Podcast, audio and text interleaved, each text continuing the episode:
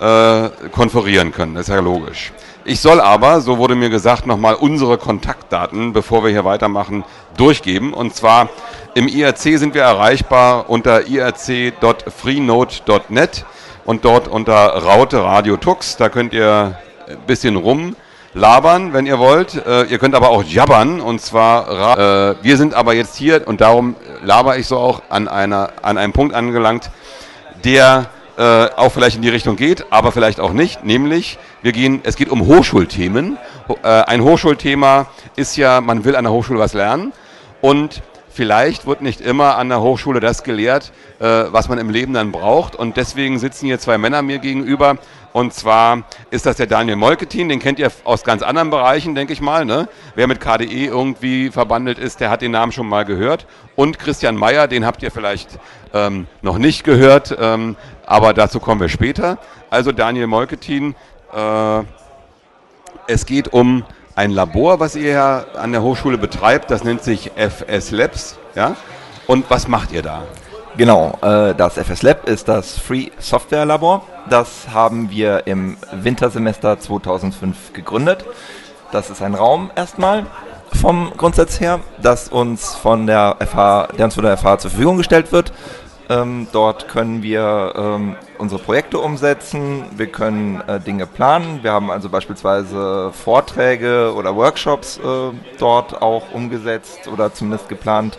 Ähm, wir können also im Prinzip dafür sorgen in diesem Labor, dass äh, Studierende verstehen, was freie Software, was Open Source ist, wie man damit arbeitet, äh, wie man auch damit entwickeln kann ähm, und man kann die Leute einfach da kreativ sein lassen, denn es gibt vordergründig keine, äh, keine Aufgaben, die jemand machen muss, sondern äh, es gibt Dinge, die wir anbieten und es gibt aber immer die Möglichkeit, dass Leute zu uns kommen und sagen, ich habe diese Idee, ich möchte das machen, ähm, könnt ihr mir dabei helfen? Könnt ihr mir eine Plattform bieten?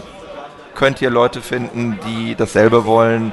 Äh, habt ihr vielleicht Connections zu, äh, andre, äh, zu Softwareprojekten in der Open Source Welt, äh, die ich da eventuell kontaktieren kann? Ähm, also für so etwas sind wir da. Also ist es eher so ein äh, Kontaktraum oder sowas, ja, wenn man so will. Man kommt da hin und äh, findet Gleichgesinnte oder man findet dort Sachen, die man an der Hochschule nicht, nicht gelehrt bekommt. Kann das sein? Weil wenn es, wenn es so seid, wenn es so klingt, ihr, ihr wollt dort ähm, freie und o Software und Open Source äh, den Studenten beibringen, klingt es ja bald so, als würde das an der Hochschule gar kein Thema sein bei naja, den Professoren. Ist, das, ist, äh, das ist so nicht richtig. Also das kann ich gerade hier für die FH so nicht unterschreiben. Äh, es wird in verschiedenen Aspekten natürlich äh, mit äh, freier und offener Software gearbeitet. Also wir haben ganz klar Linux, wenn es um die Einführung in Betriebssysteme geht. Später, wenn es dann um äh, Rechtsinformatik geht, wird auch äh, sehr darauf geachtet, dass eben die klare Differenzierung zwischen freier Software, Freeware, Shareware und so etwas geleistet wird, dass die Leute also sehr bewusst den Unterschied auch verstehen. Nur, was es in der Praxis bedeutet, das kann man natürlich in einem regulären Unterricht nur sehr, sehr schwerlich äh, wirklich den Leuten verständlich machen. Und deswegen bieten wir die Möglichkeit, im Prinzip komplementär äh, zu dem bisherigen Unterrichtsstoff, im Prinzip zu erfahren oder zu verstehen, wie es ist, mit freier Software zu arbeiten, was es äh, oder eben auch freie Software zu schreiben. Ah ja, also das freie Software schreiben ist ja eine ganz andere Art als äh, die, die man äh, vermittelt bekommt, wenn man in einem Unternehmen angestellt ist und dort für das Unternehmen Software schreibt. Da gibt es ja einen Projektleiter, der gibt einem die Aufgaben und dann ist man, wenn man schon mal Programmieren erlernt hat, im Prinzip haben wir zu unseren Programmierern früher mal gesagt, das sind Codierknechte. Äh, es gab dann halt einen, der hat äh, den Inhalt da irgendwie gebracht ne? und die, die Jungen von Absolventen, die kamen dann hin und konnten den Code dann, niederschreiben, wenn sie es denn konnten. Der wurde dann ab und zu mal überprüft oder auch nicht. Ähm, es wurde immer ermahnt, schreib doch mal einen Kommentar daran, damit dein Nachfolger nach deinem Praktikum äh, auch noch in seinem nächstfolgenden Praktikum weiterschreiben kann. Das ist ja in der Open Source Gemeinde ganz anders. Da geht es ja insbesondere um Kommunikation und um Zusammenarbeit. Naja, aber irgendwann muss der Code natürlich auch geschrieben werden. Aber da ist eben ein weiterer Vorteil. Man kann sich da probieren. Äh, man kriegt auch sehr schnell Feedback. Also Release Early, Release often. Äh, man kriegt sehr schnell Feedback und man lernt sehr viel schneller aus seinen Fehlern, die man natürlich macht. Das ist ja auch gar keine Schande, Fehler beim Programmieren zu machen. Das habe ich gemacht, das, hab, das hast du wahrscheinlich auch gemacht, wenn du mal programmiert hast. Ähm, es geht aber einfach darum, so ein bisschen die Scheu zu verlieren, auch einfach offen kommunizieren zu können, sich auf Mailinglisten einzuschreiben, zu sagen, hier ist mein Patch, sich dieser Kritik auch auszusetzen, auch wenn die natürlich immer sehr freundlich und sehr konstruktiv ist. Aber auch das sind Dinge, die müssen gelernt werden das, äh, äh oder erfahren werden, das sind Skills und auch die kriegt man durch die Arbeit im Free Software Lab. Mhm. Okay, aber ihr habt ja dann auch äh, dort konkrete Projekte schon mittlerweile äh, durchgeführt. Das heißt, ihr, man kann ein, ganz effektiv einen Nutzen daraus ziehen, wenn man in das Labor kommt. Wie du schon sagtest, Workshops, in welcher Richtung gehen die Workshops so? Also wir haben natürlich klassische Install-Partys gemacht, das heißt Leute, die gesagt haben, äh, ich bin jetzt ein äh, Erstsemester oder ich bin auch schon länger am Studieren und möchte mich jetzt mal an diesem Linux, das ich meinetwegen in einer Betriebssysteme-Vorlesung gesehen habe, mich mal versuchen oder die einfach sagen, ähm, finde ich cool, finde ich äh, interessant ähm, die Leute können halt mit ihrem Rechner erstmal zu uns kommen und dann unter Anleitung das machen oder wenn sie Probleme haben, kommt ja öfters mal vor. Man kriegt ja gerade als Student gerne mal kranke Hardware geschenkt, äh, so nach dem Motto Hauptsache ein Laptop, aber es muss ja billig sein. Äh, dann holt man sich natürlich nicht unbedingt die Freude ins Haus treibermäßig und wir versuchen das mit, mit diesen Dingen halt dann umzugehen mhm. und da Hilfestellung zu leisten. Naja, aber sonst haben wir natürlich auch noch andere Sachen gemacht. Äh, wir haben Vorträge äh, gehört. Äh, wir haben äh, Workshops, Admin-Workshops gehalten, also dass Leute, die grundsätzlich mit Linux umgehen können, äh, grundsätzliches Verständnis dafür haben, wie ist es, wenn ich auf einmal einen Server vor mir habe. Normalerweise hat man irgendwie einen Laptop oder seine Workstation vor sich. Was bedeutet das, wenn ich einen Server vor mir habe? Warum macht es Sinn, äh, ein, ein RAID, ein wie auch immer geartetes RAID-Setup zu haben? Warum macht es äh, Sinn, einen Volume Manager zu verwenden? Ähm, und wir planen das zu vertiefen mit speziellen äh, Admin-Workshops zu verschiedenen Themen wie äh, Apache, Backup-Strategien, Monitoring und so weiter. Also da gibt es Interesse, das haben wir auch schon mitbekommen. Und das sind natürlich auch ganz handfeste Qualifikationen, mit denen ich mich später hinsetzen kann und sage, ich habe da Ahnung von, weil das habe ich in meiner Hochschule gelernt. Wir können das natürlich so direkt nicht als äh, Kurs anrechnen, da haben wir andere Möglichkeiten, können wir vielleicht später noch drauf kommen, aber wir haben zumindest die Möglichkeit, dass sich die Leute damit befassen und dass sie sagen können, ich habe das schon mal getan. Mhm. Also das, das scheint ja äh, nicht unbedingt ein Thema zu sein, was in der Hochschule äh, Verwendung findet. Backup-Strategien, das finde ich ist ein ganz wichtiges Thema. Wird das dann äh, nicht im Hochschulunterricht behandelt? Ähm, es gibt äh, natürlich dann Masterstudiengänge, die solche Dinge auch berühren. Wenn man dann später in die Netzwerksachen geht, dann werden halt auch administrative Themen angesprochen. Aber ich denke, A, macht nicht jeder die Spezialisierung und B, haben ja. wir dann immer noch einen anderen Sichtpunkt. Und ähm, ich finde auch, wenn man sich zum Beispiel nicht mit Telekommunikation oder ähnlichen Dingen befasst, hat man immer noch einen Grundbedarf an, an, an Verständnis für Admin-Tätigkeiten. Oder ich, wie gesagt, da spielt ja auch der letztendliche Abschluss dann eine sekundäre Rolle. Ja, genau. wir, wir haben also auch, äh, unser Angebot richtet sich auch nicht nur an die Studenten des Fachbereichs Informatik. Also wenn jetzt äh, äh, Studenten aus anderen Fachbereichen kommen, wir haben einen LaTeX-Workshop gemacht. Mhm. Äh, und der, das, das interessante ja Phänomen, ja, das interessante, äh, das interessante Phänomen war, dass wir da zwei Drittel Elektrotechniker sitzen hatten. Ja, also das kann ich mir gut vorstellen. Ist, ja. überhaupt gar kein Ding. Die müssen ja auch irgendwo ihre Formeln unterbringen, ne? Ist klar. Richtig, also äh, wenn deswegen, die also da sind wir Studienarbeit äh, machen wollen, dann soll das auch angenehm aussehen. Und ich denke mal, die Professoren, sobald die Professoren von einer Möglichkeit der Darstellung Kenntnis äh, erlangen, dann ist das, wird das gleich verlangt von den Studenten, obwohl der Professor selbst wahrscheinlich nicht in der Lage sein muss, äh, dieses auch in gleicher Wertigkeit zu erstellen. Ne? Aber er verlangt es dann von seinen Studenten. So kenne ich es aus meiner Zeit, als die Computer eingeführt wurden, äh, wurde von jedem äh, Studenten verlangt, seine Arbeit in einer ordentlichen äh, computergerechten äh, Art und Weise abzugeben. Ja, heute aber selbst hatte der Prof gar keinen Computer. Ja, äh, es, es, reicht eigentlich, wenn man es heutzutage als PDF abgibt. Also ob man da jetzt äh, die Software äh, der Redmonder äh, Kollegen oder OpenOffice oder LaTeX einsetzt, spielt da de facto keine Rolle mehr. Es muss wichtig ist halt, was hinten dabei rumkommt. Es muss vernünftig aussehen. Eben. Okay. Aber mit LaTeX ist es ja doch ganz gut zu machen. Ja, es, es kommt drauf an. Also es ist natürlich eine gewisse Lernkurve, die sich auch durchaus lohnt. Ähm, Ah, aber es so. ist nicht jedermanns Sache, das kann ich auch völlig akzeptieren und die Word-Prozessoren werden auch gut genug, dass man für kleinere Abhandlungen Ja, äh, okay. es auch mal so machen kann. Aber wie gesagt, wir haben diesen Kurs angeboten und der ist sehr gut angenommen worden. Also er war komplett voll und ähm, daran sehen wir eben auch, dass da ein Bedarf besteht entsprechend. Auf alle Fälle, ja. Genau. Okay, aber ihr habt noch ganz andere Projekte. Ihr ähm, unterstützt mit dem Labor auch die kommunikativen Möglichkeiten eurer Studenten hier, habt ihr vorhin erzählt. Genau, äh, das ist äh, unser neuestes Kind im Prinzip. Wir haben äh, einen Beta-Test für einen Java-Server laufen. Das bedeutet, wir bieten den Studierenden ganz konkret an, äh, ihr kriegt eine E-Mail-Adresse vom Fachbereich und wir als Labor bieten euch darüber hinaus an, benutzt Java zur Kommunikation mit euren Kommilitonen. Äh, denn damit kann man halt auch nicht nur diese ganzen üblichen Dinge vermeiden, so nach dem Motto, wie ist denn deine, äh, dass man rumgeht, wie ist denn deine ICQ-Nummer? Ja, nee, ich habe AOL und äh, in solche Dinge läuft man dann erst gar nicht rein, zum einen. Zum anderen ist es natürlich, dass wir Dinge tun können, die Leute mit den klassischen IM-Diensten gar nicht machen können. Wir können ihnen zum Beispiel anbieten, schreibt euch hier in, in eine Gruppe ein, gründet Gruppen, die kann man beispielsweise übers, über ein Webinterface steuern oder gegebenenfalls über Java selber, je nach Client.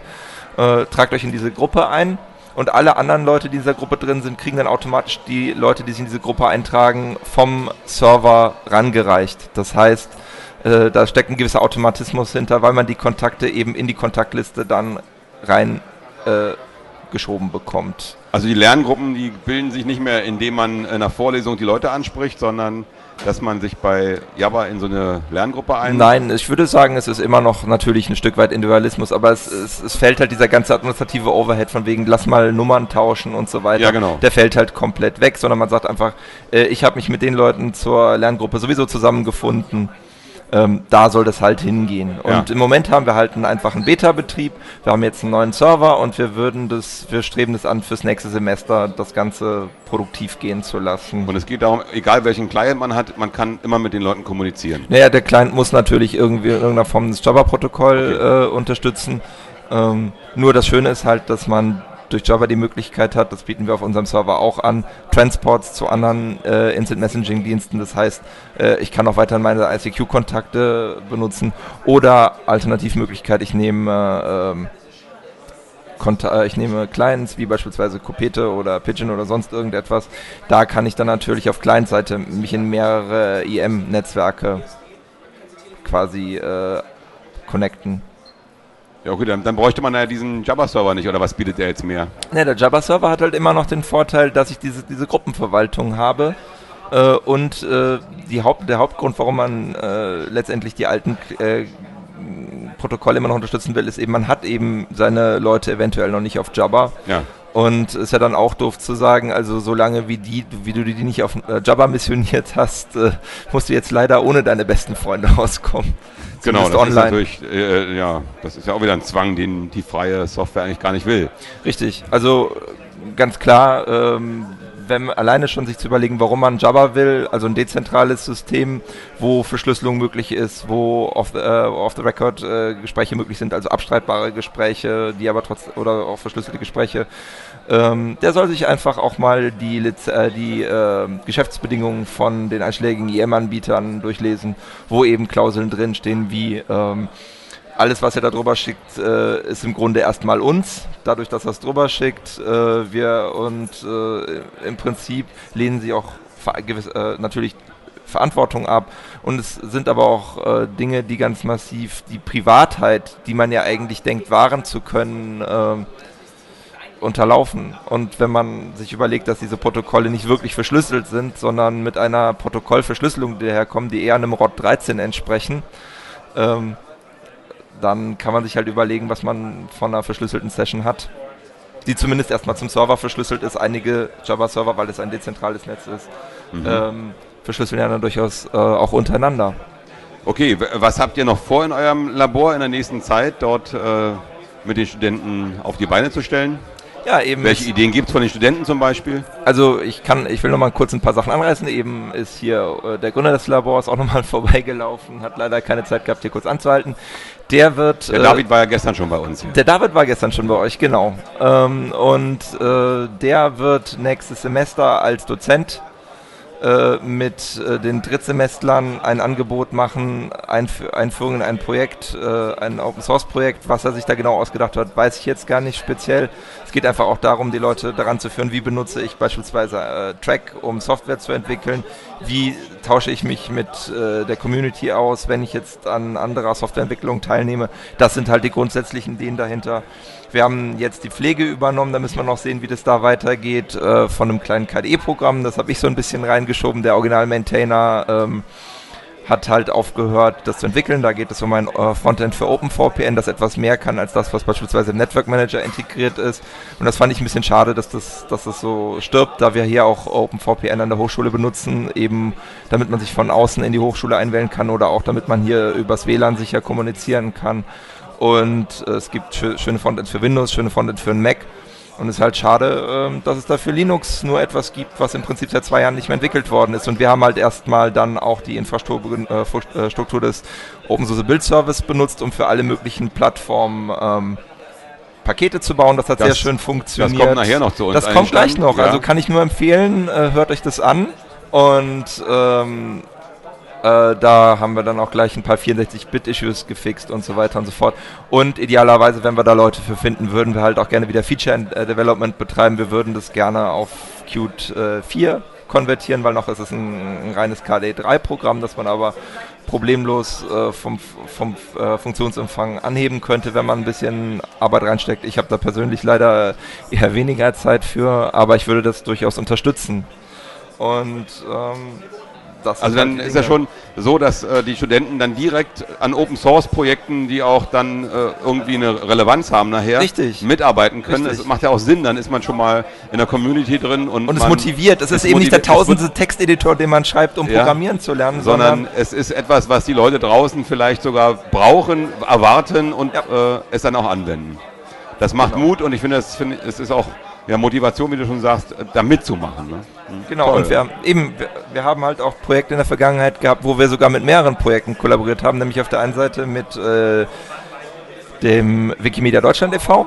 Ja. Da ging es um einen Offline-Reader, der schon so weit ist, dass äh, ihn andere Leute zumindest Teile benutzt haben, um fertige Lösungen zu stricken. Wir selber haben leider noch kein wirklich releasebares Produkt dabei, das dabei rausgefallen ist, aber man muss immer sehen, es ist ja Semester gesteuert und dadurch ergeben sich halt gewisse Beschränkungen.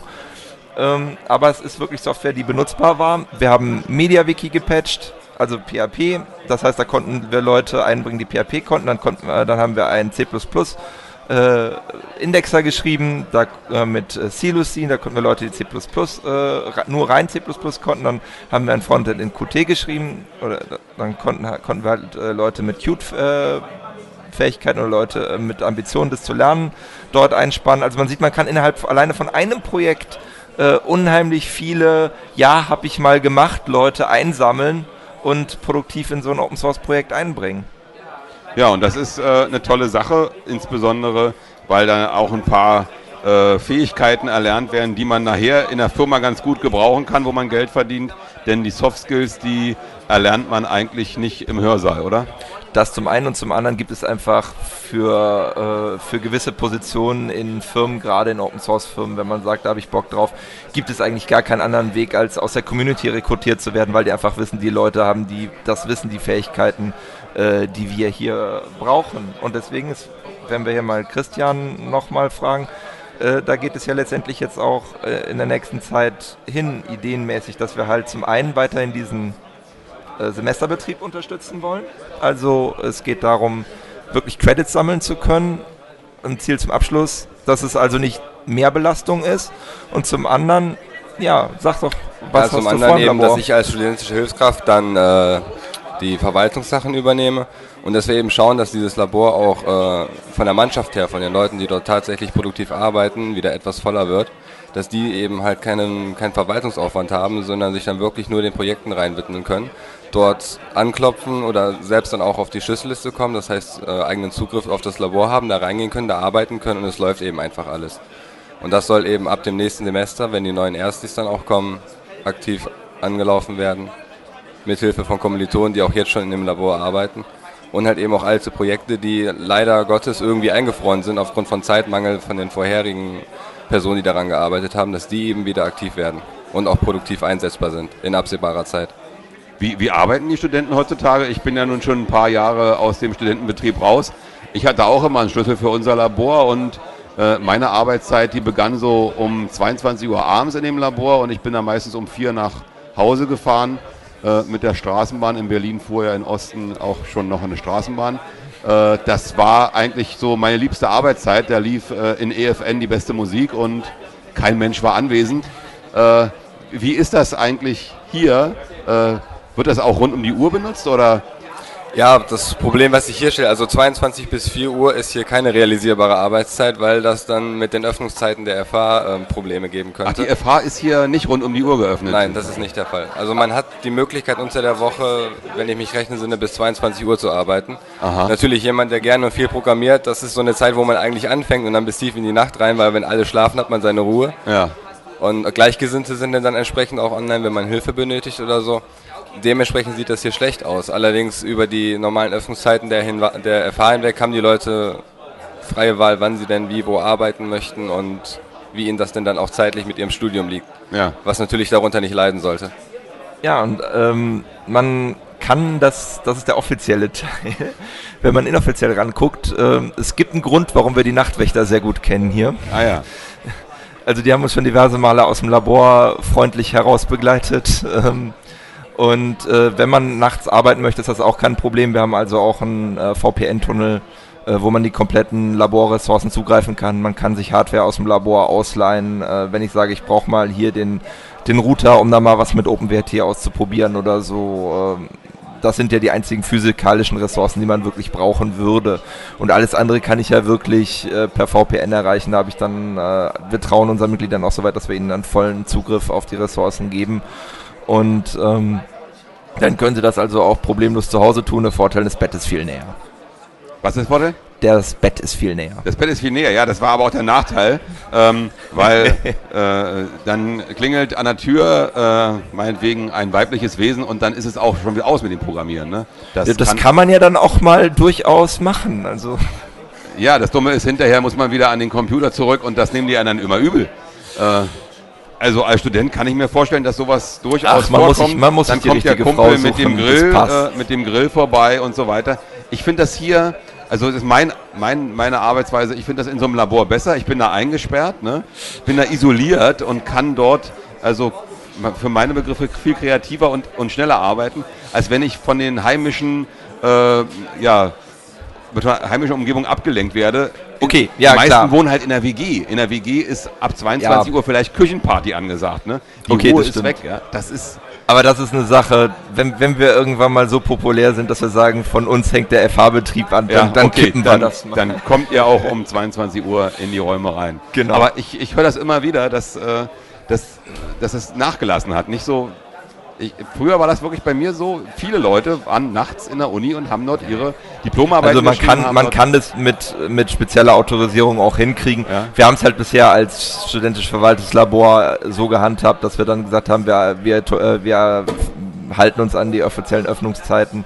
Ich, ich, ich glaube, es gibt auch Ausnahmeregelungen, wenn man jetzt äh, Lehr Personal ist oder SHK ist, dass man da sich äh, ausnimmt. Aber wie gesagt, man muss es halt sehen, wenn, wenn jemand mal sagt, ich brauche das, ich habe zu Hause keine Ruhe, ich denke, wir können da was arrangieren. Also Leute, wenn ihr wirklich studieren wollt, dann äh, ruft doch mal hier in Bonn an, ähm, also in St. Augustin. Äh, ihr könnt hier ganz gut studieren, ihr werdet in der freien Software hier massiv unterstützt. Und wer das vorhat, äh, sich da zu verdingen, kann sich hier vielleicht, der noch nicht einen Studienplatz irgendwo hat, und uns jetzt hört, äh, überlegen, ob er nicht hierher kommen will. Und ansonsten äh, empfehle ich euch einen Blick auf die Homepage unseres Labors www.fslab.de zusammengeschrieben fslab.de mit äh, Vogel, äh, nee, mit, mit Friedrich, nicht mit Vogelv, sondern mit Free Software Free Lab. Software Lab. Ja. Okay, ja, ich danke euch, dass ihr hier wart. Das war ganz interessant, mal so aus dem heutigen Hochschulbetrieb zu hören wie das heutzutage läuft und dass die Studenten auch noch studieren. Man hat ja immer äh, in, den, in, der Öffentlichkeit wird man es ja immer nicht so wahrgenommen, dass die Studenten auch studieren. Das heißt ja immer so, die liegen, die schlafen bis zwölf und dann geht es zur Party oder so. Äh, es scheint ja doch einige zu geben, die hier sich auch noch mit anderen Dingen beschäftigen. Also ich denke, ich wir können den Party Animals so ein bisschen das Geeks-Sein darbringen. Und wenn es notwendig ist, bringen wir auch den Geeks das Party machen bei. Das funktioniert ja bei der Frostcon auch ganz gut. Okay, genau. Alles klar, danke, dass ihr da wart und noch viel Spaß im FS Lab. Dankeschön. Danke.